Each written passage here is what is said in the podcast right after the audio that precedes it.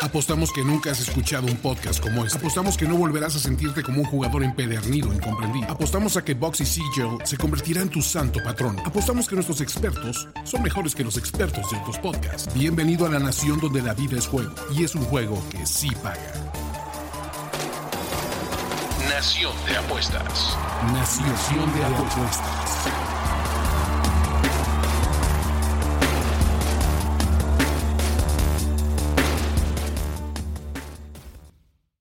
Compatriotas, para esta edición de Nación de Apuestas les traemos una versión, una edición muy futbolera. Vamos a platicar un poquito sobre Copa Oro, sobre lo que está pasando en el mercado de transferencias internacional y picks para la Liga MX. Para comenzar, vámonos de lleno con las noticias más importantes. Están en curso las semifinales de Wimbledon. En las mujeres, la tunecina Jabur le ganó en un partidazo de tres sets a la bielorrusa Sabalenka. Y la checa Bondrousova le ganó sin problemas a la ucraniana Svitolina. Y mañana se juegan las semifinales masculinas, el italiano Sinner contra Djokovic y Carlos Alcaraz contra el ruso Medvedev. Tenemos final de la Copa Oro. Panamá llega al encuentro decisivo por primera vez desde 2013 después de vencer en penales a Estados Unidos.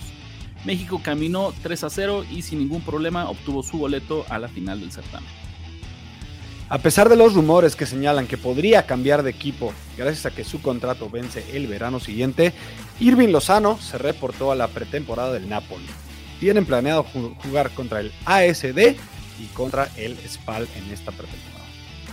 Erling Haaland será la portada del EA Sports FC 23. Esta será la primera edición del videojuego en 30 años que no salga en colaboración con la FIFA. El seleccionado nacional Luis Chávez está cerca de llegar a Rayados. Los rumores dicen que Monterrey pagaría 10 millones de dólares por sus servicios, lo que le convertiría en el fichaje más caro de la historia del fútbol mexicano. Queridos compatriotas, bienvenidos a un episodio más de Nación de Apuestas, el podcast. Como lo saben, aquí nos encanta platicar de lo más importante del acontecer deportivo, siempre, siempre con un toque de apuestas, análisis, noticias, debate, free picks, tendencias y todo, todo lo demás que necesitamos para disfrutar al máximo este bonito hobby. ¿Cómo estás, Andrés Ornelas? Muy bien, Ricardo de la Huerta. Quiero saludar a todos los compatriotas aquí en mi espacio favorito de esta nación. Encantado de estar aquí rescatando algunos temas importantes del mundo de los deportes. Se acerca ahora sí como el reinicio deportivo total, por así decirlo. Y pues aquí vamos a estar listos, ahorita y siempre. Como les mencionábamos en la intro, hoy les traemos un capítulo eh, bastante futbolero, porque la verdad que ahorita en la actividad veraniega, salvo el torneo, salvo Wimbledon y el tenis que, platicaba Andrés en las noticias, en las breves, pues lo que destaca es la actividad futbolera. Torneos de selecciones nacionales, la Liga MX que ya empezó, ¿no? Ya vamos para su jornada 3 y por ahí un poco el tema de los fichajes, de los fichajes europeos, Andrés. Vamos a arrancar con el tema de la Copa Oro, aprovechando que ya tenemos finalistas. La realidad, Andrés, es que después de la eliminación de Estados Unidos, pues México ya pinta como un, ya casi les entregan media copa, ¿no? Sabemos que se tienen que disputar las finales, sabemos que este tri no está para confiarse y que cualquier cosa puede ocurrir, pero eh, la realidad es que si pensamos que el objetivo final era ser campeón del torneo, pues es mucho más cómodo enfrentar a Panamá en la final que enfrentar al anfitrión y el equipo de las barras y las estrellas. Vamos a adelantarnos, ¿no? Y asumir que México será campeón eh, este domingo. Si no es campeón, obviamente todo esto se vuelve inútil y, estaríamos hablando de una, de una calificación reprobatoria. Esto es un hecho. Pero teniendo que dar un pronóstico adelantado, y que creo que los dos coincidimos en que México va a vencer a Panamá, sin importar las formas ahorita, dime del 1 al 10, ¿cuánto le pones a este primer torneo de la selección nacional con Jimmy Lozano al frente?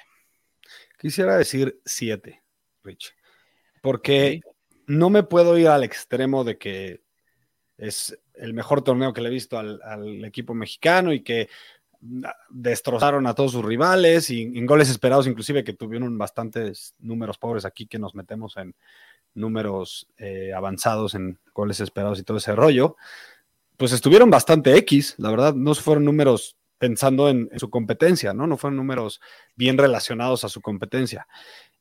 pero tampoco me puedo ir al otro extremo de que, bueno, igual la ganan, pero pues siguen jugando muy mal, entonces los tengo que reprobar. Creo que siete es un número justo para un torneo ganado que, como tú bien lo dijiste, debería ser automático el hecho de que México siempre la gane, ¿no? Yo me iría un poquito más arriba, fíjate. Yo sí les pondría eh, entre 8 y 8.5. Y ojo, que no, con esto no quiero decir que ya esté resuelto el problema del Tri, no quiero decir que ya se nos haya olvidado el mal sabor de boca de la paliza que sufrieron frente a Estados Unidos hace apenas eh, un mes, pero tenemos que evaluar, otra vez, la pregunta era la calificación de este torneo, no del momento, no del proyecto futuro, no de lo que viene después para el Tri. Entonces, de entrada es número uno, si tú juegas el torneo y quedas campeón, pues ya automáticamente para mí es una calificación aprobatoria, que es una realidad. Sí y no, porque no vas a ser campeón sobre Estados Unidos. Pero eso no lo decides tú. A mí que me sabes ser campeón sobre Panamá. Pero eso no lo decides tú, ese es el tema. Tú solo puedes jugar y solo te puedo evaluar con el equipo que tienes enfrente. Lástima por Estados Unidos que se confió tanto que no mandó ni a su equipo A ni a su equipo B, prácticamente al equipo C, a, a disputar este certamen porque pensó que con eso le alcanzaba para ser campeón. Y que discúlpame, Rich, pero con el equipo C le debe haber ganado a Panamá, güey. No, puede, o sea, totalmente, pero eso no es responsabilidad ni culpa de Jimmy Lozano ni de los jugadores mexicanos. Sí, de acuerdo, de acuerdo. Entonces, entiendo. Por eso es que para mí en automático no, no podría ponerles yo menos de, pues la verdad es que menos de siete, ¿sabes? Así, porque tampoco creo que va a ser Tal vez si ganaran una final muy sufrida en penales, si Panamá los dominara, entonces pensaría que, por ahí vamos. Pero si no, no, no hay, es, discutir de más, es ser muy alarmistas y muy incendiarios, pensar que, le ponemos menos de seis a este equipo. No le podemos poner 10, simplemente por el hecho que perdieron un partido en la fase de grupos frente a Qatar. Hasta Contra ese equipo, exactamente. Hasta ahí, exactamente. No le puedo poner 9 porque tampoco es un equipo que ha estado enamorando y que ha tenido un estilo de juego muy vistoso, que muy espectacular, ofensivo, eh, que genera constantemente oportunidades, eh, cantidad y calidad de oportunidades de, peligro. Tampoco creo que ha sido el caso, pero ha sido un equipo funcional, cumplidor, con algunos destellos, con actuaciones individuales que me parece que se han estado, que son de reconocer, de aplaudirse. Entonces yo por eso me voy más bien entre el 8 y el 8.5, Andrés. A ver, nada más para el dato, Rich. No sé si ya hayas visto esta estadística, pero ¿cuántos goles esperados crees que haya hecho la, selección mexicana en promedio? Todo el torneo. A ver, pensemos que fueron tres partidos de fase de grupos, cuartos de final, semifinal. Estamos hablando en cinco partidos. En promedio, sí, exacto. Sí, sí, en promedio, claro. Entonces yo creo que deben haber estado haciendo 1.5, más o menos.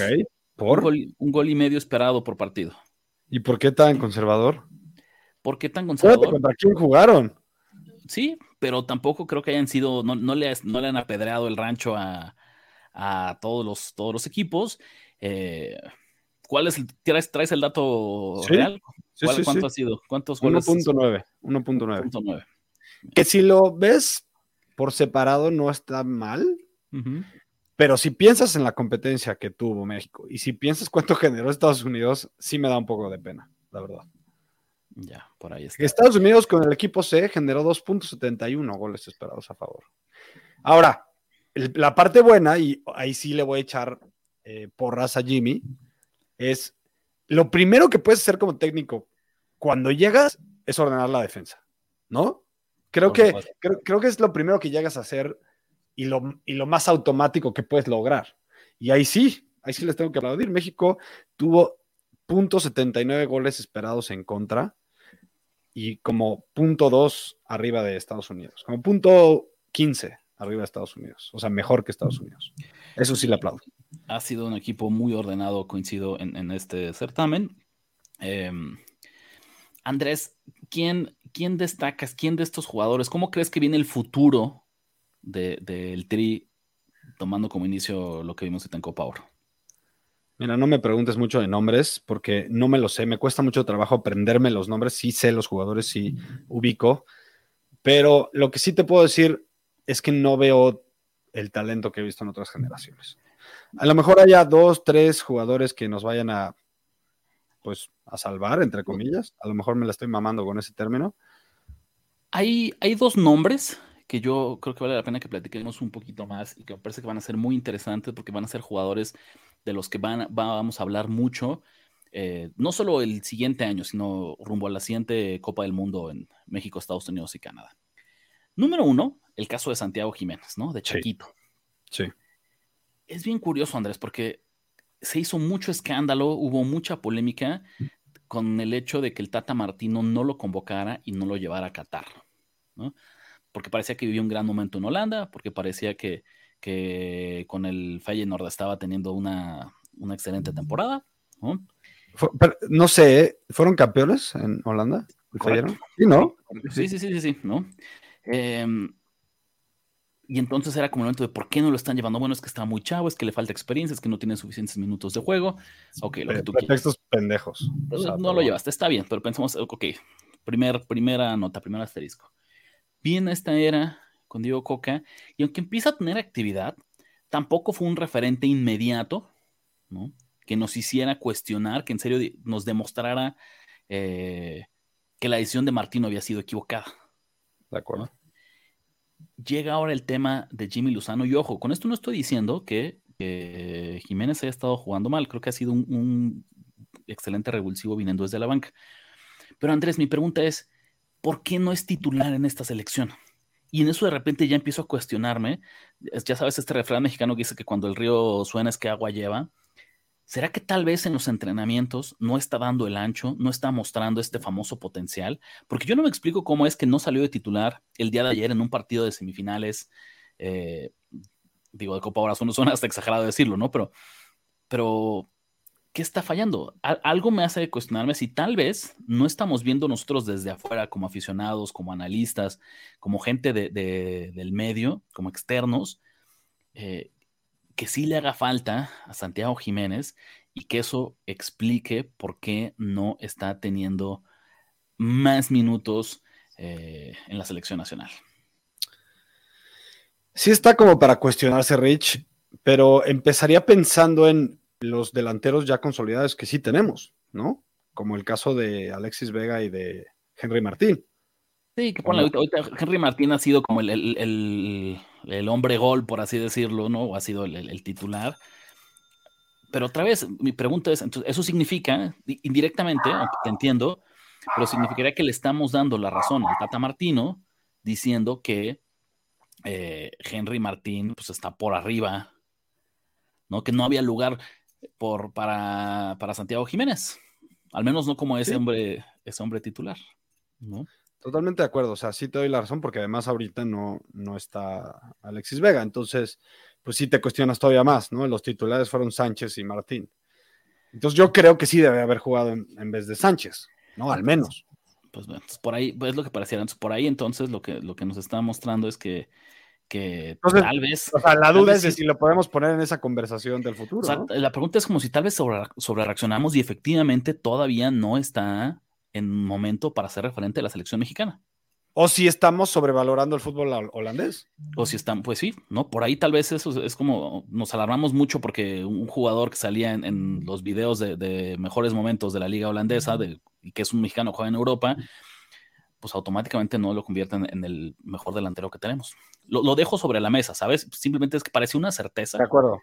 Como que se combinaron dos cosas. Había indecisión, como siempre hay en las listas mundialistas, y no, no se lleva a Santiago Jiménez. Luego, carecemos de gol en el mundial, ¿no? Porque en serio fue algo que le costó muchísimo trabajo al Tri en, la Copa del Mundo de Qatar, ¿no?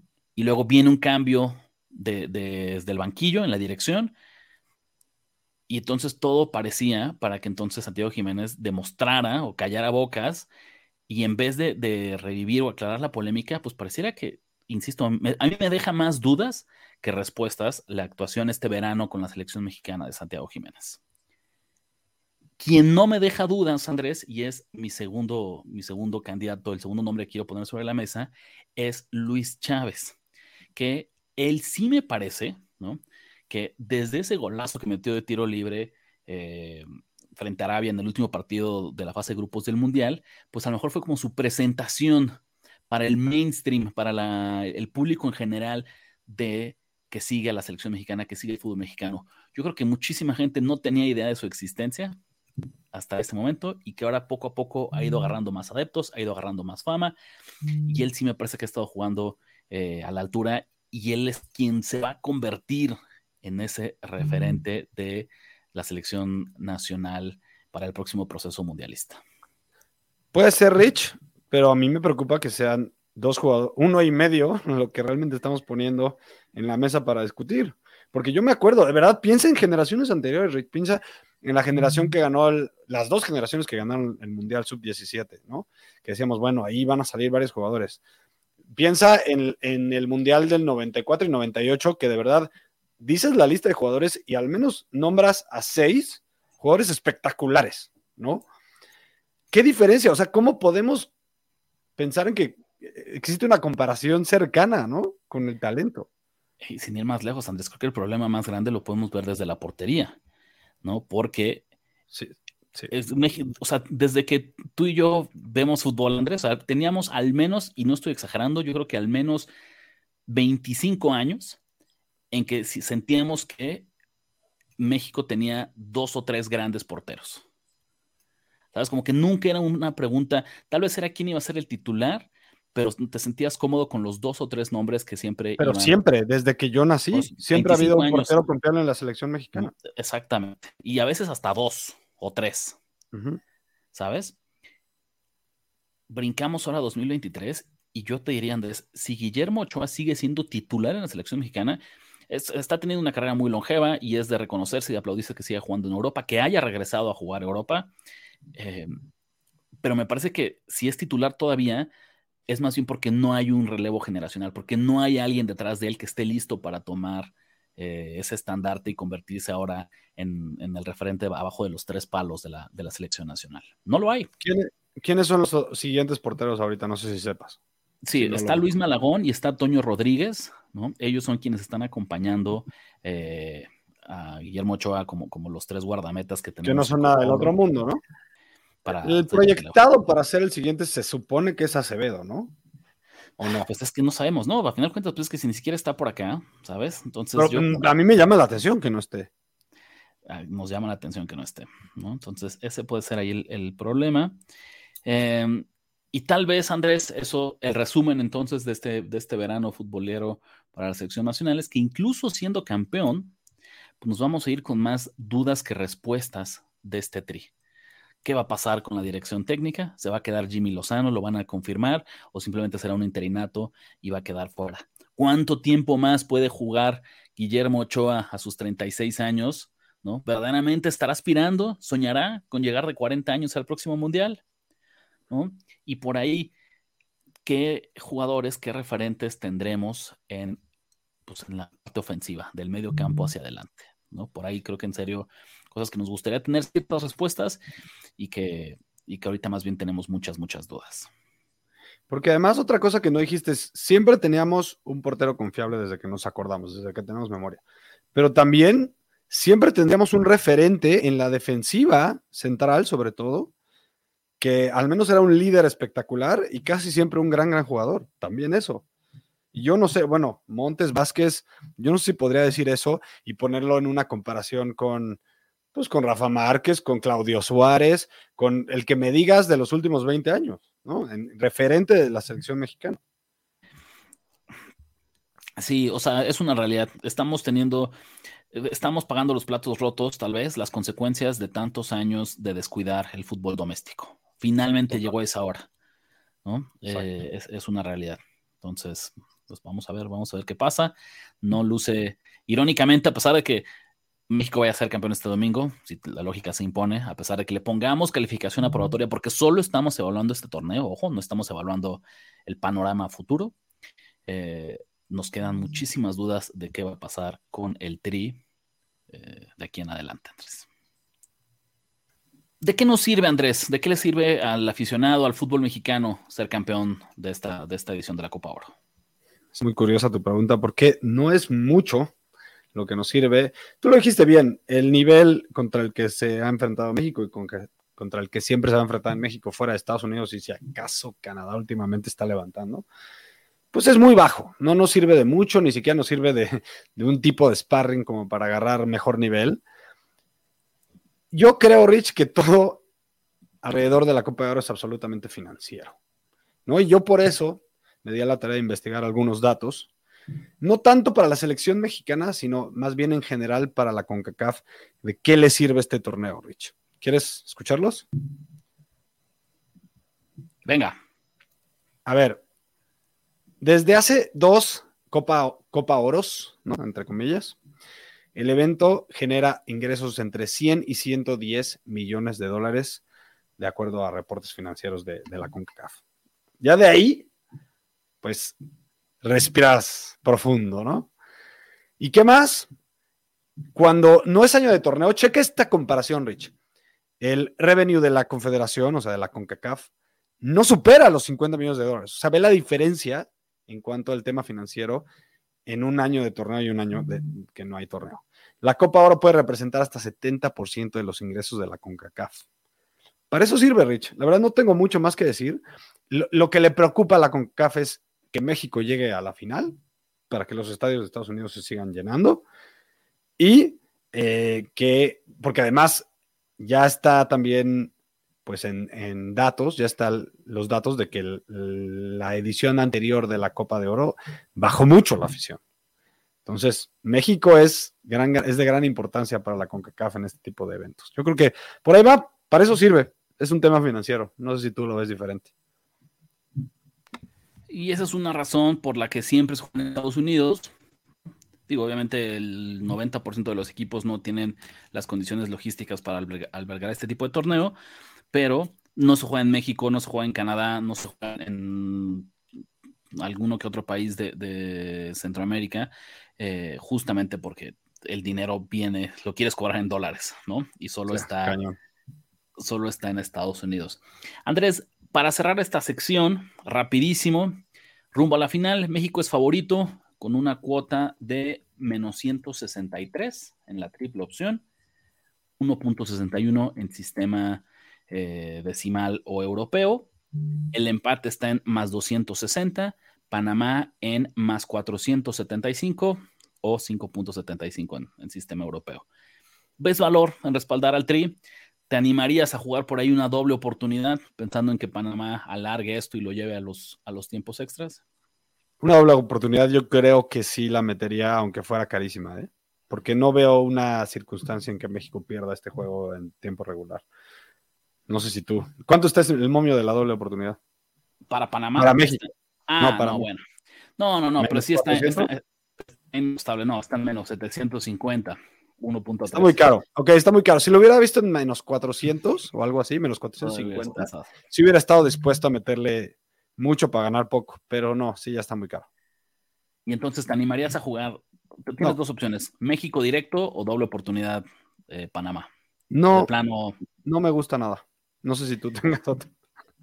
Yo creo que, o sea, a ver, está un poquito caro también ese menos 163 para México, pero solo voltearía a ver hacia allá. Sí. Me gustan más las bajas de este partido, Andrés, ¿no?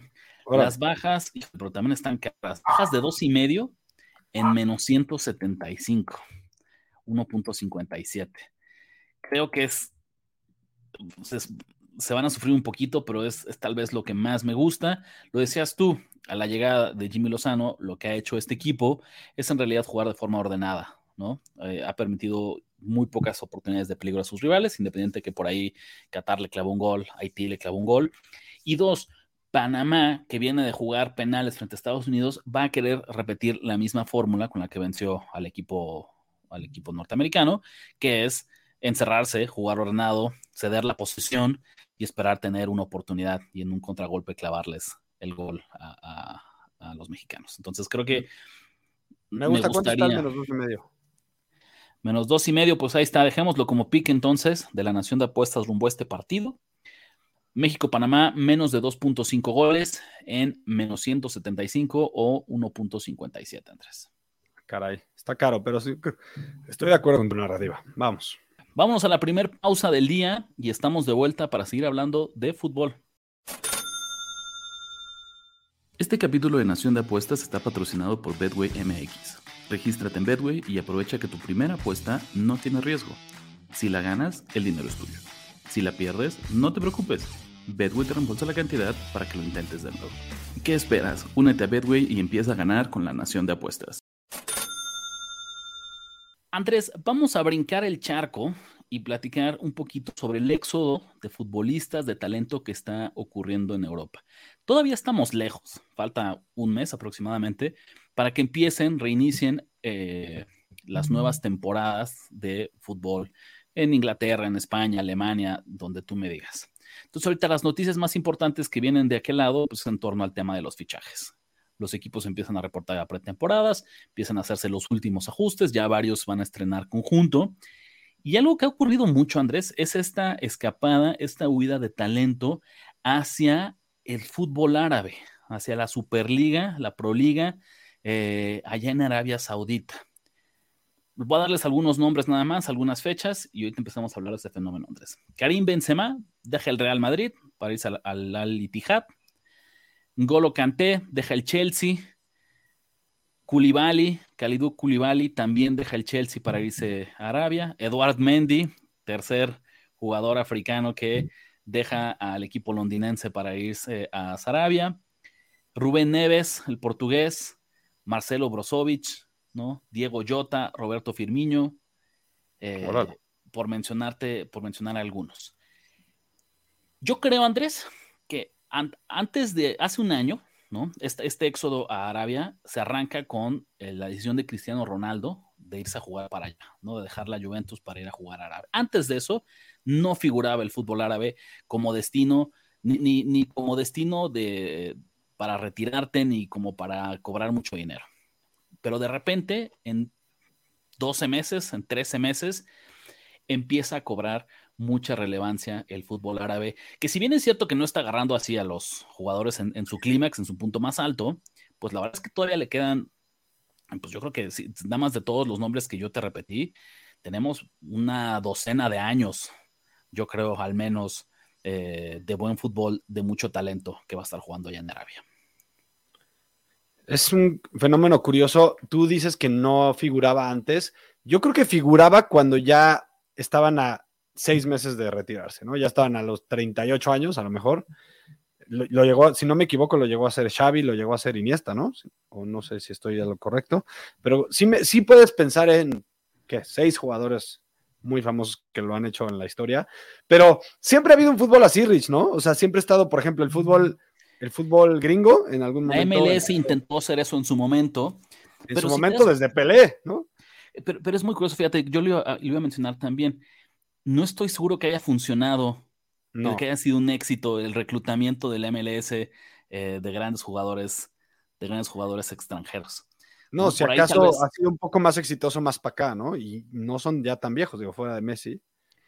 Vamos a ver cómo le va a Messi en, en ese caso, pero en, el tema árabe, Andrés, a mí lo que me parece es que pareciera que va adelantado, o sea, en el sentido, como dices, no es la primera vez que grandes jugadores deciden ir a terminar su carrera a ligas menores con el objetivo pues, de tener, cobrar un último gran cheque. México también fue alguna vez, o algunas veces contadas, si quieres, un, este, destino para algunos jugadores. ¿eh?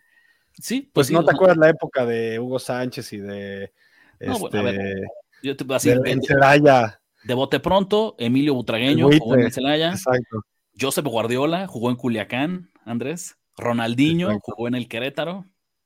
En su momento, ¿no vaquero también vino?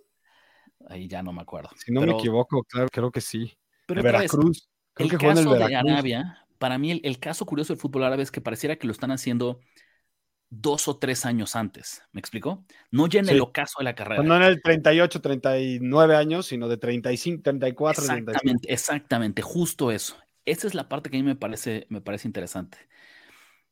Y mi pregunta, y que al mismo tiempo nunca habían sido tantos jugadores al mismo tiempo. Entonces, mi primera pregunta sería: ¿esto va a subir el nivel de juego? Porque antes era muy fácil. Si tienes una o dos estrellas, pues ahora sí que en el equipo en el que juegue Cristiano Ronaldo va a ser campeón, ¿no? Y asunto resuelto. Pero si ya del otro lado, Cristiano Ronaldo, en vez de tener que, que anotar goles frente a porteros que vienen pues de Arabia, de Qatar, de Ecuador, de, pues ya no es lo mismo eso a tener que anotarle tres goles a Eduard Mendy, ¿no? Eh, un, fin de semana cualquiera. Cuestiono un poco eso, la verdad no creo que sube mucho al nivel, porque de verdad, Rich, no quiero cuestionar el profesionalismo de estos jugadores, pero tú realmente crees que vayan a jugar al 100, a su 100% y que realmente se rompan la cara en el entrenamiento y realmente hagan físicamente todo lo que tienen que hacer para mantener a tope su cuerpo de 35 años, mi respuesta preliminar sería no. Sí, eh, coincido completamente contigo. Pero el hecho que sean tantos, ¿no crees que todavía quede un... O sea, si solo fueras tú, piensa eso, Andrés, es como si de repente, eh, o sea, si, tú eres el único jugador talentoso, ¿no? Y el resto son, no quiero decir mediocres, caray, pero verdaderamente otro tipo de jugadores, entiendo lo que dices, porque no te tienes que exigir, ya no digamos al 100%, ni a un 80% para destacar, para estar en otro nivel. Pero mi pregunta es, cuando al lado tengas a alguien de tu misma liga, de tu mismo pasado, con circunstancias similares, si eso no va a provocar, pues al menos que por un poquito de orgullo, se sube el nivel, porque entonces ya no va a ser uno, cada equipo va a tener dos o tres o cuatro jugadores eh, top y verdaderamente top, y eso no produzca que haya un cambio. Porque si no, lo que estamos, porque si, la respuesta es no, Andrés, entonces básicamente lo que tenemos aquí es simplemente un, un cerillazo. Una liga de exhibición. Sí, y que va a durar dos o tres años, cuatro años, y después se va a acabar la novedad. ¿no? Ya se van, los petrodólares se van a ir a otro deporte, van a invertir en otra cosa, ¿no? O van a comprar equipos de Inglaterra, como lo han hecho. Y entonces ya esto después se acaba y no habrá una segunda, no va a ser, cada año no vamos a tener la misma situación. Mi pregunta sería esta. El año pasado solo fue Cristiano Ronaldo, el, caso sonado de jugadores súper talentosos que se fueron a Arabia. Ahorita enlistamos eh, entre 6 y 8 y todavía no acaba la ventana de transferencias. ¿Cuántos jugadores de este estilo, Andrés, para 2024 van a hacer el movimiento al fútbol árabe? A lo mejor puede, o sea, puede pasar que gracias al movimiento de ahorita, el dinero que se están ganando, a lo mejor los comentarios de los jugadores que van de que, ay, no manches, me gané un buen de lana, pues tú, tengamos otra pequeña subidita, al menos la misma cantidad o un poquito menos. Eh, pero de nuevo, yo no veo que sea una tendencia que dure 10 años. Eso sí estoy convencido, porque además no, tampoco quiero ser mala onda, pero no creo que muchos de estos jugadores, también por sus familias, Rich, sean los más felices viviendo en Arabia, ¿no? En un país, pues, de musulmanes y un poco, de un poco machistas, ¿no? Es un poco curioso, pero al mismo tiempo te traigo justo las declaraciones. Para mí, hay, dos lados de la moneda. A mí recuerdo mucho, se me quedó muy grabado, cuando a Khalidou Koulibaly le preguntaban justo sobre eso, de su movimiento. Y lo que él decía decía, a ver, yo soy musulmán. Y entonces yo al contrario, yo me siento mucho más cómodo estando en un país en el que el 90% de la gente profesa la misma religión que yo, viene de costumbres similares a las mías, la cultura es más parecida a lo que yo conozco, con lo que yo crecí. Curiosamente, Andrés, creo que mientras el fútbol sea cada vez, con el paso de los años, que se ha vuelto un, un fenómeno global, y que el factor de migración no ha parado en el mundo, pues nunca, pero particularmente en los últimos 50 años, no hablamos mucho de eso. Pero las ligas europeas, Andrés, cada vez hay más jugadores eh, musulmanes jugando en Alemania, jugando en Inglaterra, jugando en, en, otras ligas menores, si quieres, en Suiza, por ejemplo. Entonces, si, cuando tengas estas superestrellas, Fíjate que eso, en vez de jugar algo que normalmente pensaríamos como un contra, creo que puede ser algo que abone a que digan, mm, como dices tú, en vez de irme a los, a los 39, me voy a los 35. Lo que sí creo que nunca va a pasar es que alguien se vaya a los 27 años a jugar. Alguien con. No, nunca. alguien con, que todavía como en la cima de en una, en la curva ascendente de su carrera, decida irse para allá. O sea, lo que vimos aquí en México con Guiñac pasa una vez cada 100 jugadores. O sea, ¿no? Sí, es, muy, muy raro. Es, un buen, es un buen ejemplo, exactamente. Eso, eso que pasó. Y, es porque, y está feliz porque lo tratan como un dios y le pagan como un dios. Y es aquí un dios para la gente de Monterrey. ¿No? Pero no, no, o sea, a ver, perdón, pero Guiñac tenía nivel para jugar en Europa. Nada más que no hubiera sido el más chingón. Hubiera sido, no hubiera sido cola de, digo, cabeza de ratón, hubiera sido cola de león, ¿no? Y entendió muy bien el momento, pero ¿por qué no pasar lo mismo en, Arabia? Esa es la pregunta. Porque no hay comparación de lo que se le, paga a Guiñac en, Monterrey cuando lo trajeron a lo que van a cobrar cualquiera de estos de esos jugadores europeos por irse a Arabia. Eh, vaya, la vida cómoda se queda, se queda corta. Totalmente de acuerdo, Rich. Em, pero de nuevo, estamos hablando de un caso en México. Y a lo mejor lo que dices del dinero, pues obviamente motive a más jugadores a irse. Pero bueno, yo sigo metiéndome a lo mismo. Yo, porque, porque me contaste que un jugador va a estar más cómodo en Arabia que la mayoría no quiere, o sea, no quiere decir que la mayoría lo vaya a estar. ¿Por qué crees que Messi se fue a Miami y no se fue a Arabia? Correcto. Estamos, seguramente estamos recibiendo más, más lana de Arabia. Totalmente, no, totalmente. Al menos de golpe. Y, va a tener la misma, los mismos beneficios que tendría en Arabia, tal vez menos dinero, pero, pero ya no va a tener el mismo nivel de exigencia, ya va a ser un referente, ya va a tener una vida todavía más cómoda, eh, pero su familia iba a estar más cómoda viviendo en, Claramente, Su familia iba a estar más a gusto viviendo en Miami que en Arabia. Y metemos a la discusión y al debate este tema pues, más moderno de que los jugadores sean en un porcentaje dueños de los equipos, ¿no? Mira. Que también es otro tema que podremos estar aquí una hora. Pero esa es la manera en que Messi le dio la vuelta al mercado, dijo, a lo mejor de golpe me van a pagar menos, pero voy a estar en una ciudad más cómoda y me van, a la larga voy a ganar más dinero. Ahí te va la pregunta. Entonces, porque obviamente esto no significa, eh, sería una estupidez decir que el, que el, fútbol árabe a nivel local se ha convertido en uno de los mejores del mundo. Claro que no. No, no, no tampoco somos tan ingenuos ni tan ilusos. Adelantemos el tiempo 10 años, Andrés. Imagínate que estamos en el verano de 2033. ¿Dónde se va a jugar mejor fútbol doméstico? Voy a ir así subiendo de, de nivel. ¿En Arabia o en Australia? En Arabia. ¿Dónde se va a jugar mejor fútbol? Pero podría debatir que ahorita ya se juega mejor fútbol. sí, sí, sí, sí, sí, sí, también, también, también. Por eso empecé literal de lo más abajo hacia arriba. Okay. En 2033, ¿dónde se va a jugar mejor fútbol doméstico? ¿En Arabia o en Corea del Sur? En Arabia. Ok. ¿Dónde se va a jugar mejor fútbol doméstico? ¿En Arabia o en Ecuador?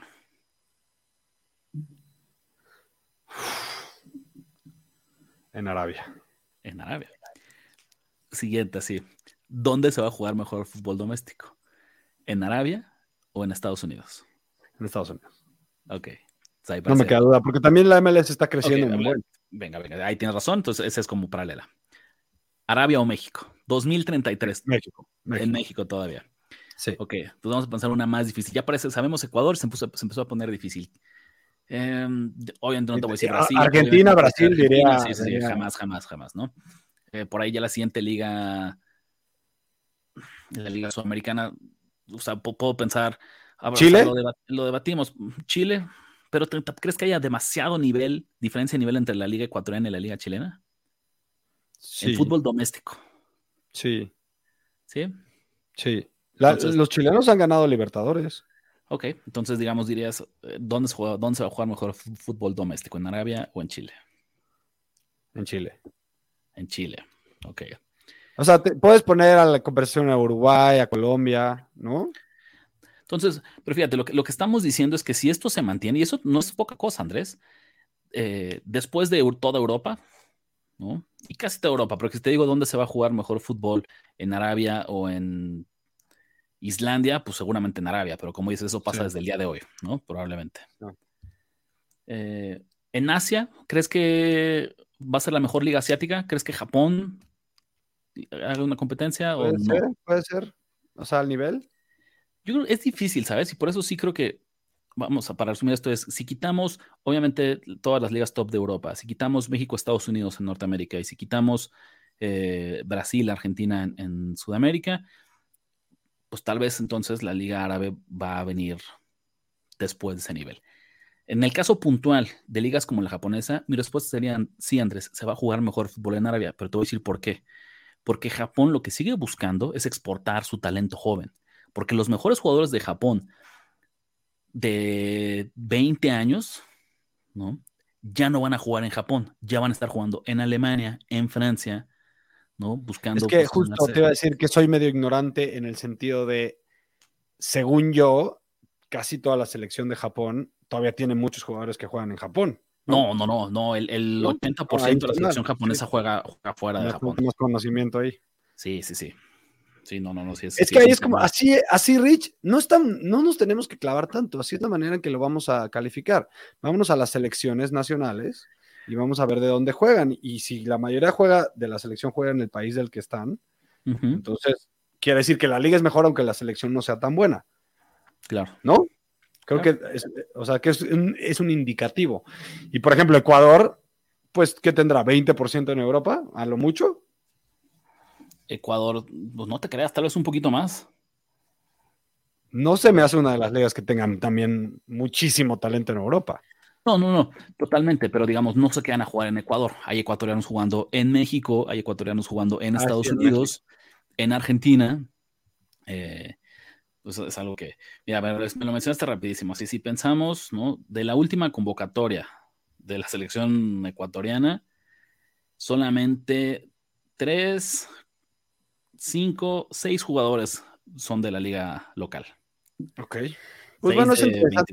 O sea, lo que sí es interesante es vamos a ver el desarrollo de la Liga Árabe y pues eh, al menos pondremos un, ¿qué, Rich? Un 10% de atención en cómo pueda ir avanzando, ¿no? a lo mejor no vemos los partidos, pero te juro que vas a leer, o sea, ni siquiera el, al nivel equipo, pero los goles, ¿sabes? O el desempeño. ¿Tú crees que haya, a ver, justo, qué buen tema, nada más rápido para concluir.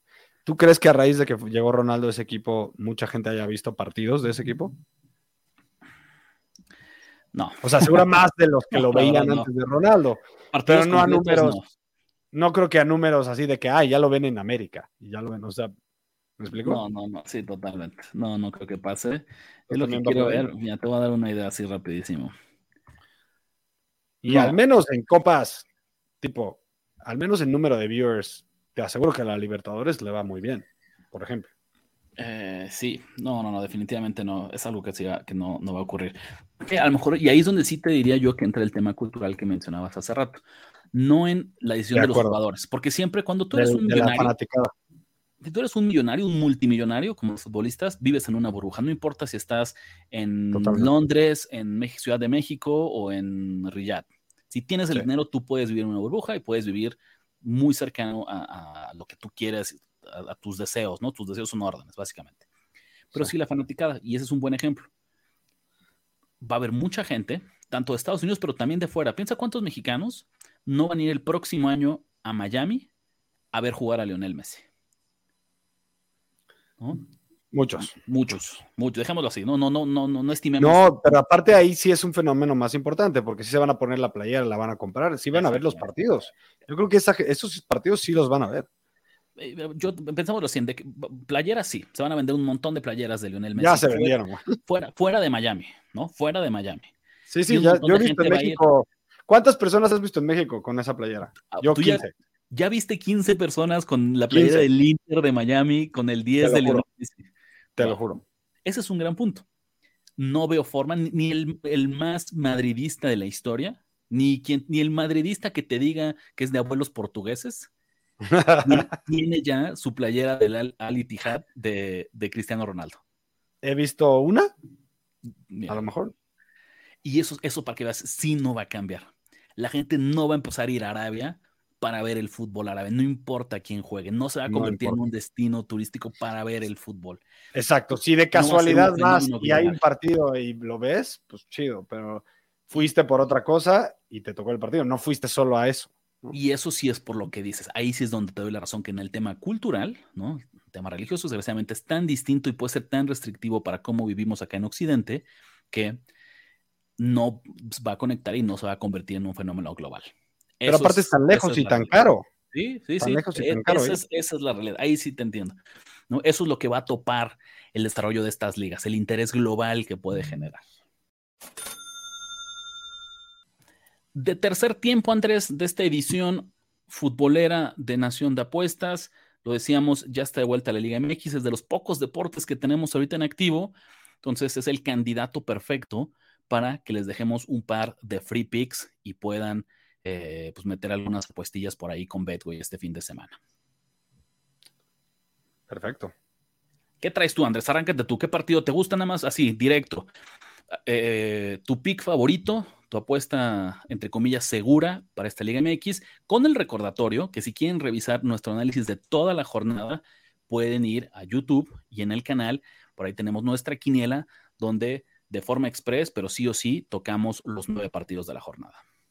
A ver, aquí en la Nación de Apuestas no somos fanáticos de la Liga MX, tratamos de hacer nuestro trabajo, tratamos de ver los más partidos que podamos, ¿no? Sí tratamos de estar enterados Y, pero en lo que más nos apegamos para hacer nuestros análisis son en lo que nos apegamos para cualquier liga que sí vemos más partidos, a lo mejor estemos más enterados, que son los números, ¿no? En este caso, gracias a que estamos haciendo este video que comentas, Rich, de toda la jornada, yo estoy viendo más partidos de la Liga MX. Em, pues tenemos un poco más presentes en números y en nivel lo que están haciendo los equipos. Y fíjate que yo específicamente estoy muy preocupado por dos equipos. Uno, el Cruz Azul, que de verdad su situación sí es de pena. O sea, no es solo por cómo en realidad en números reales perdieron los dos partidos que llevan jugados. Los números avanzados nos están diciendo, nos están confirmando que es un equipo de vergüenza, Rich. Punto 6, goles esperados a favor en uno. Punto 5, goles esperados a favor en otro. 3.1 y 2.1, goles esperados en contra. Entonces, les están apedrando al rancho y ellos no están generando nada. El segundo equipo por el que estoy muy preocupado es un equipo pues que no tiene muchas expectativas, pero pues que de repente da que hablar, que es el Puebla, y es el equipo que voy a destinar este pick.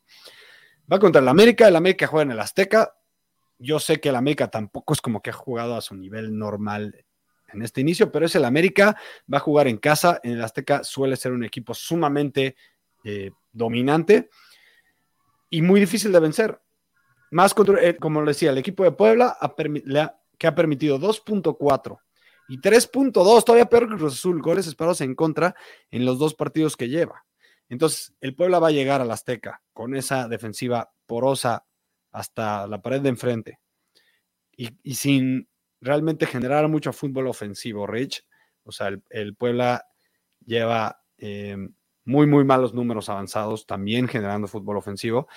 El América se va a corregir dos que tres detalles y le va a meter tres, al menos tres al Puebla.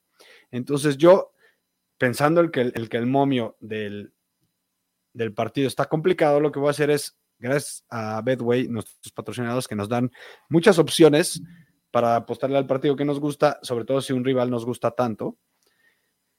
América, o sea, es un parlay ya hecho prefabricado. Vamos, Club América y más de 2.5 goles en el partido, porque estoy diciendo que al menos va a meter 3 el América en menos 120. Entonces gana el América y se junta con que en el partido hay más de 2.5 goles. Un 2 a 1 del América, cobras tu apuesta. 3 a 0 del América, cobras tu apuesta. 3 a 1 lo cobras y así, etcétera, etcétera. Marcadores más, más abultados lo cobran. Menos 120, 1.83. Venga, Andrés, eso en el América. Y por ahí me sonó que con el Cruz Azul también te iba a gustar algo o no necesariamente. No, simplemente lo quería poner de contexto con dos equipos que les voy a llevar la contra en lo que va, en lo que va a restar el torneo, seguro. Fíjate, qué bueno que no lo hiciste. Yo sí les diría, seamos cuidadosos con el Cruz Azul, porque entiendo que te están jugando terrible, tanto en lo que vemos en la cancha como lo que nos muestran las estadísticas avanzadas. Y lo mencionabas por ahí, pareciera que lo peor que tiene el equipo cementero es su defensiva pero Andrés, ¿cuándo en la historia has escuchado que un equipo del Tuca Ferretti sea una coladera a la defensiva? Entonces yo pensaría que tarde o temprano eso va a corregir. Va a ajustar. Va a ajustar. no la metí, Rich, porque no me gusta el Tijuana para nada. o sea, ni los números del Tijuana, ni para llevarle la contra Cruz Azul con un momio de más 130 del Tijuana. O sea, todavía me hubieran dado el Tijuana en más 180, va, me late, me aviento pero está el, el, Cruz como underdog y me están dando el Tijuana como favorito en más 130. No me, no me convence. A este ritmo, el Cruz Azul, después de dos jornadas, ha recibido tal cual dos goles por partido. Yo no me confiaría en que eso se va a mantener, ¿eh? en, serio. y lo digo como por mucha admiración, respeto. Eh, pero tengo que ver algo, Rich. Tengo que ver algo para, estoy de acuerdo. aventarme. Venga, me toca a mí. Yo voy a darles un pick del Pachuca Pumas, ¿no? Eh, Pachuca recibe a los felinos este domingo, 7 de la tarde. Es el mismo pick, Andrés, pero les voy a dar dos contextos. Para la gente que como nosotros juega en Betway MX, tienen que aprovechar la promoción de primer gol gana, que significa que si tu equipo anota primero, te olvidas del resto del partido y cobras tu apuesta. Así de sencillo. Yo voy a jugar a los Pumas, ¿no? De visitante en más 280 o 3.8. En serio, es una cuota eh, increíble que con este plus de, Bedway, de gol, primer gol gana, me gusta todavía más porque la ofensiva del Pachuca, eh, no nos engañemos, ¿no? Pero lo ha hecho terrible en este inicio de campeonato. Es la tercera peor en goles eh, esperados, Andrés. O sea, es la tercera ofensiva de los 18 equipos que ha generado menor cantidad y calidad de oportunidades de peligro. Tú me podrías decir, bueno, no importa, ha generado pocas, pero ha sido muy eficiente, las ha metido las que, todas las que ha tenido. Pues peor todavía, Andrés, no. Segunda peor ofensiva en este inicio de campeonato. cuando tienes un equipo que no está anotando goles y no está generando oportunidades de peligro, me parece que el hecho de que con que el rival anote primero que ellos, eh, es razón suficiente para tomar un, un, underdog grandísimo, no me importa que sean visitantes, que son los Pumas en más 280. Si ustedes no juegan en Bedway, no se preocupen, obviamente no me va ultra mega fascinar, como lo veo eh, con, con, la promo de primer gol gana, pero igual lo respaldaría, igual metería yo a los Pumas a ganar en triple opción para este domingo 16 de julio. Para cerrar, Andrés, está de vuelta TMA, todo menos apuestas, ya lo saben, una sección en la que nos gusta desconectarnos un poquito, limpiar, desintoxicarnos del mundo de las apuestas deportivas y platicar de algo que pues, no tenga nada que ver. Hoy vamos a hablar de cine. Para este verano, Andrés, de 2023, en todo el mundo está anotado el duelo a muerte entre dos películas que se van a estrenar el mismo día a nivel internacional y curiosamente también en México. Por un lado, en una esquina tenemos Oppenheimer, ¿no? la nueva película de Christopher Nolan, un director eh, pues consagrado, con grandes obras, ¿no? querido, las películas, la trilogía de Batman, Inception, Interstellar, la última de Tenet, que fue un poquito ya más polémica, pero pues que al salir a media pandemia nos alivianó muchísimo. Y del otro lado, Andrés, la película de Barbie. Greta Gerwig como directora, Margot Robbie, Ryan Gosling. Las dos se estrenan el mismo día, jueves 20 de julio en México. Las dos se estrenan el mismo día a nivel internacional, que es el viernes 21. Andrés Ornelas, ¿tú qué eres? ¿Eres Team Barbie o Team Oppenheimer? Yo, Andrés Ornelas, como lo preguntas así, por supuesto que soy Team Oppenheimer porque a mí no me interesa la de Barbie. Nunca, ni siquiera cuando empezaba a haber rumores de que empezaba la producción, de que iban casteando, nunca me interesó. Eh, conto que la premisa no está mala, ¿eh? yo creo que está bien adaptada. Eh, ¿Has, visto, el tráiler? ¿Has visto los trailers de la película de Barbie? y no ha hecho eso que te genere como cierta curiosidad, porque yo no creo que vayamos a ver una película clásica de Barbie. No, al revés, vamos a ver una Barbie empoderada, o sea, una medio feminista el pedo, claro. No, no, no, pero no solo lo pienses de eso, que es normal, porque en 2023 pues siempre vamos a empujar estas nuevas narrativas. La historia, caray, es que Greta Gerwig, Andrés, no es una directora de chick flicks, no es una directora de películas tontas. Yo creo que va a haber, va a haber por ahí una sorpresa en los enredos, en, qué es lo que está pasando, en, en, todavía no sabemos de qué se trata esa película. Ese, es mi punto. Como en serio, creo que la historia, así como la de Oppenheimer, tú puedes decir, es una historia que nos va, si quieres, de una forma dramática, pero nos va a contar cómo fue el proyecto para la creación de la bomba atómica. La película de Barbie, no estoy seguro, no, sabemos que es sobre Barbie, pero los motivos, lo que ocurra, el desenlace de la película, ahí sí creo que no lo conocemos. Pues de acuerdo, eh, no es suficiente como para que me llegue a interesar, ¿no? Y tú, dices que no es estilo Chiflix, la de No Strings Attached es de ella. Bueno, o sea, por eso, tiene algunas, pero no es lo que la no es lo que la ha consagrado, Andrés. Estoy de acuerdo, estoy de acuerdo. O sea, nada más quería llevarte la contra un poquito, pero estoy inclusive viendo ahorita en mi pantalla su pues su filmografía y no es o sea, no es una directora que me llame tanto la atención. Seguro tiene muy buenas películas y muchas no las he visto, por cierto. Este, pero yo me meto más porque yo sí soy del, pues, súper, súper, súper fan de Christopher Nolan. Soy súper fan de Batman y de DC, de los cómics.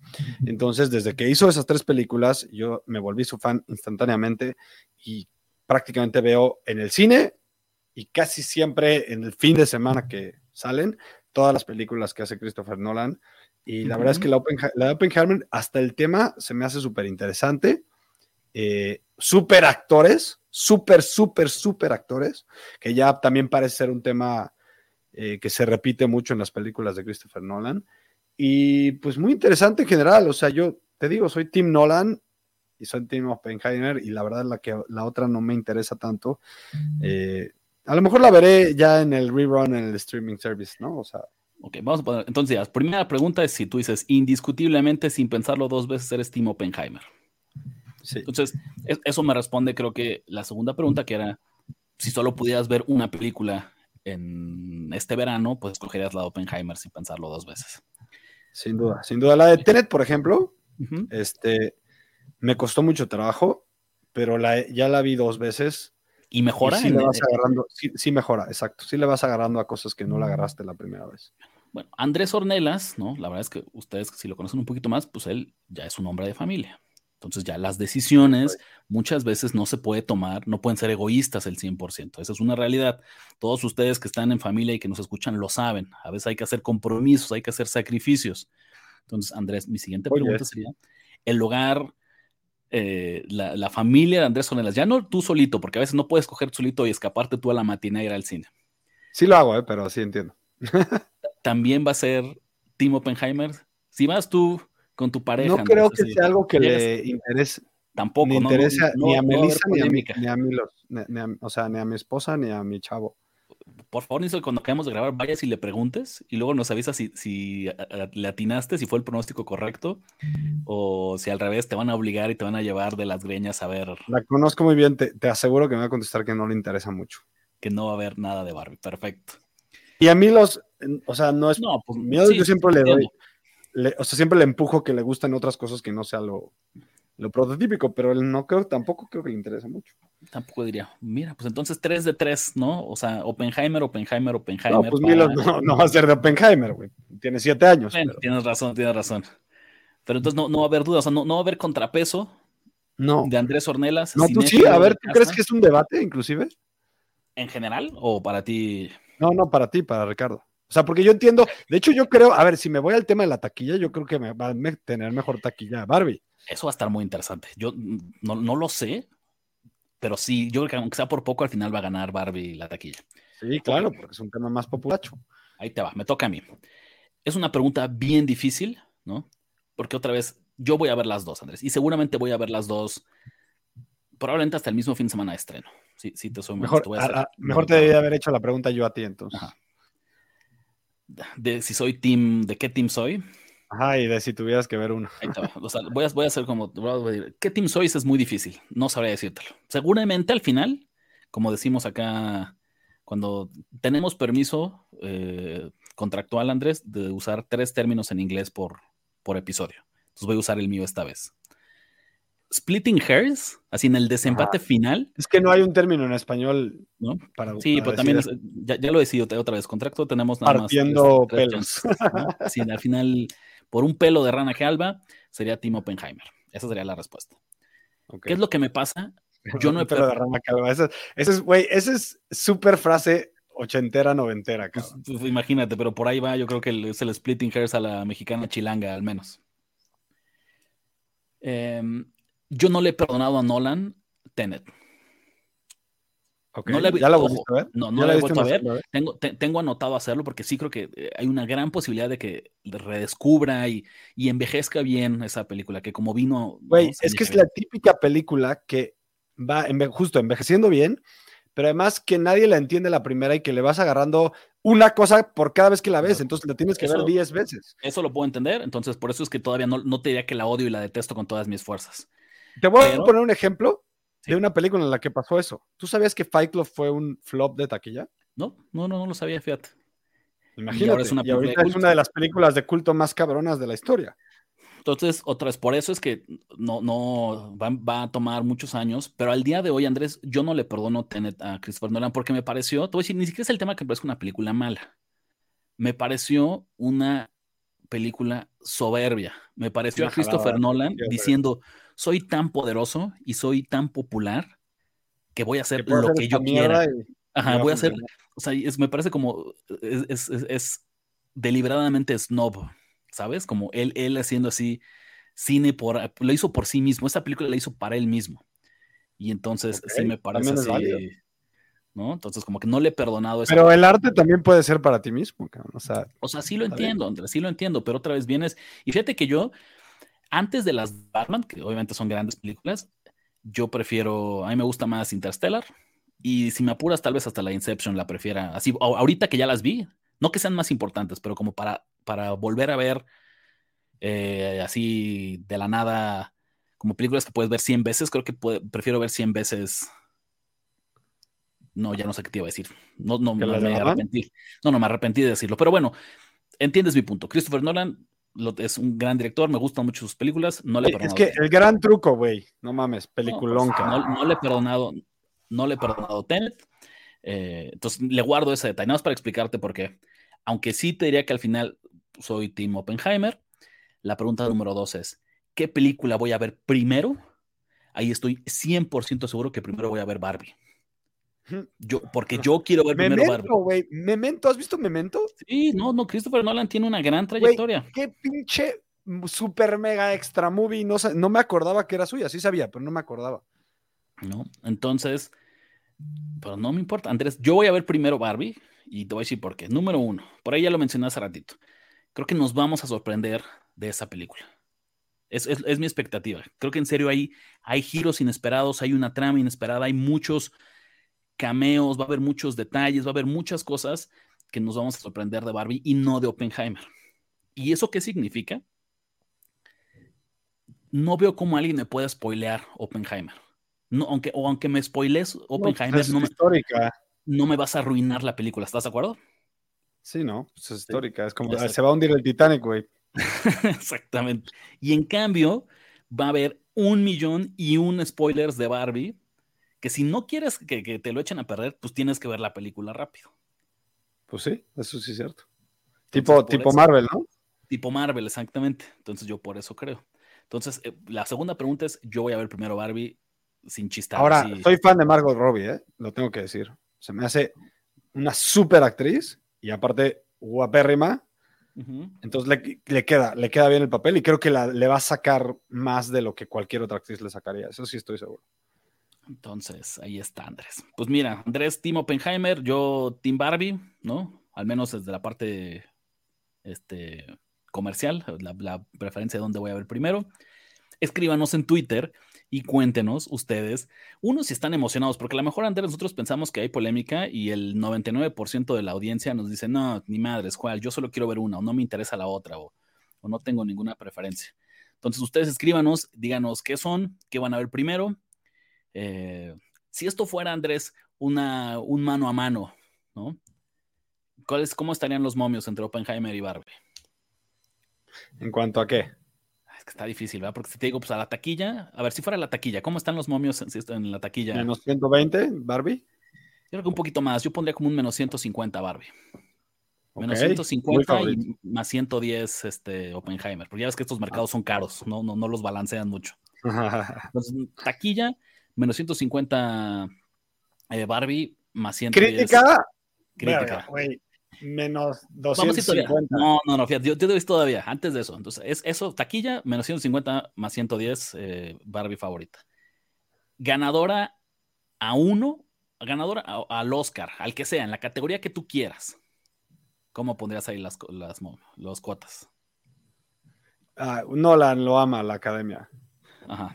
Entonces este, Oscar, en lo que sea, y sobre todo en lo que pensando en lo que sea, porque es, a ver, perdón, no la, puede ganar en efectos especiales, la puede ganar en director, la puede ganar en mejor película, la puede ganar en mejor actor. o sea, bueno, si cuentas mejor actor y mejor actriz, seguramente también la pueden ganar ahí. Pero también seguramente Barbie. seguramente, para la, Academia Moderna, no descarto que Margot Robbie, si es una buena película, esté nominada a mejor actriz. Y te voy a decir otra que seguramente vamos a tener: mejor vestuario. Barbie. Dale, mejor vestuario. Va a estar por allá. Aún así, creo que el gran, gran favorito, Oppenheimer en menos 350. Órale, me gusta, menos 350. Barbie, yo creo que eso le estimo así, que quedaría como un más 2, más 280, yo creo. Y ahí te va la otra. No vamos a decir la o sea, crítica, pero ahí te va como la voy a, frasear. En los tomates, Andrés. En los tomates, ¿Quién va a tener mejor, mejor calificación en los tomates, en Rotten Tomatoes? Que va a estar muy pegado. Entre la, sí, los críticos profesionales toman como la opinión de distintos periodistas de cine de muchos periódicos de Estados Unidos y también lo que dice el público. ¿Cómo está la línea de los tomates? En críticos va a estar pegado, pero va a ganar Oppenheimer por 15. Ok. Porque sí creo que van a considerar que Barbie va a ser una buena película. Yo creo que sí. En los está más difícil en el público. Creo que va, podría ganar Barbie. Menos 120, menos 120, así. parejo así. Menos 120, menos 110 Oppenheimer, porque luego la gente no, no agarra ese pedo del, del de muy artístico de Christopher Nolan, ¿no? Y otra vez, ya, ya cerrar esta, porque los tomates combina ambas. Si tomas tú las dos, no los separes, en una sola calificación, el tomatómetro. No, pero da las dos. No, no Los las tomates da las dos. ¿Están separadas las No. dos? Sí, los tomates da las dos y la que da un, un rating en general es Internet Movie Database. Esa sí da un rating. Ya. Ajá. Muy bien.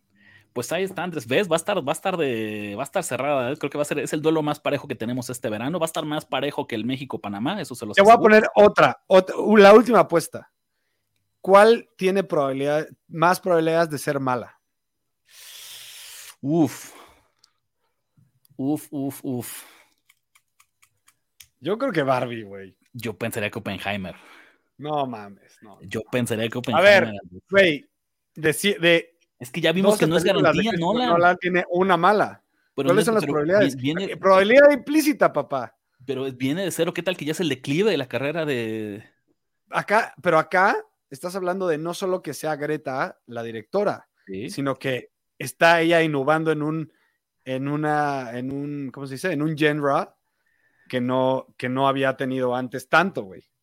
O sea, a ver, yo creo que no, ninguna de las dos va a ser mala. Déjame pensarlo así. Las dos creo que es muy improbable que lo sean. Ojo, así nada más de entrada. Pero si me pones a escoger una, me obligas a escoger una, sí pensaría en. en No, yo no. En Oppenheimer. Yo no. ¿no? Uno Yo creo sea- que Barbie es la típica que puede ser un flop total, güey, que, la sea una mierda. No, que puede ser de verdad una mala, muy- muy- es muy fácil. Con un tema así, güey, tan populacho que la gente tiene tanta expectativa, es, es fácil que se vaya a la mierda. Sí, en cambio, claro. a Nolan, mucha gente lo mama nada más por ser Nolan. Sí, eso es cierto. Pero tal. Ah, Te aseguro que hay la gente mamadora que dicen que Tenet es de las mejores películas que han visto, güey. O sea, el típico, Sí, sí, el típico super, No. ¿cómo se dice? Este hipster, el Ajá. típico super hipster que quiere ser el único que dice, no, yo sí le agarré el pedo a esa película. Claro. ¿Ya sabes? Bueno, Con pues Barbie está. no pasa eso. Está, está interesante, pero lo que sí te diré es que creo que veo difícil que cualquiera de las dos decepcione. A su manera, en su público, en su estilo, en sus métricas, no creo que ninguna de las dos decepcione. Venga, ahí está. Pues mira, Team Barbie contra Team Oppenheimer. Andrés, ahora sí, con esto nos despedimos. Muchas gracias por acompañarnos un episodio más de Nación de Apuestas. ¿Dónde nos encuentran nuestros compatriotas? En arroba Nación Apuestas en Twitter, Instagram y Facebook. También en el chat VIP de la Nación de Apuestas. Si ustedes quieren pertenecer, escríbanos a nacionapuestas.gmail.com y díganos de qué país nos escriben. Así les damos los requisitos. Las personales son Andrés Ornelas H en TikTok y Twitter, Andrubies en Instagram y RD La Huerta 17 en Twitter. Muchas gracias, compatriotas. Nos vemos la próxima. Ya escuchaste los picks que pagan en grande y engruesan tu cuenta. Ahora recomiéndanos, comenta en nuestras redes y haznos crecer como tus ganancias. Nación. Nación de apuestas. Nación de apuestas. Conducción. Ricardo de la Huerta Ricardo de la Huerta y Andrés y Ornella. Andrés Ornelas. Producción y voz en off, Antonio Semperi. Antonio Semperi. Un podcast de finísimos.com.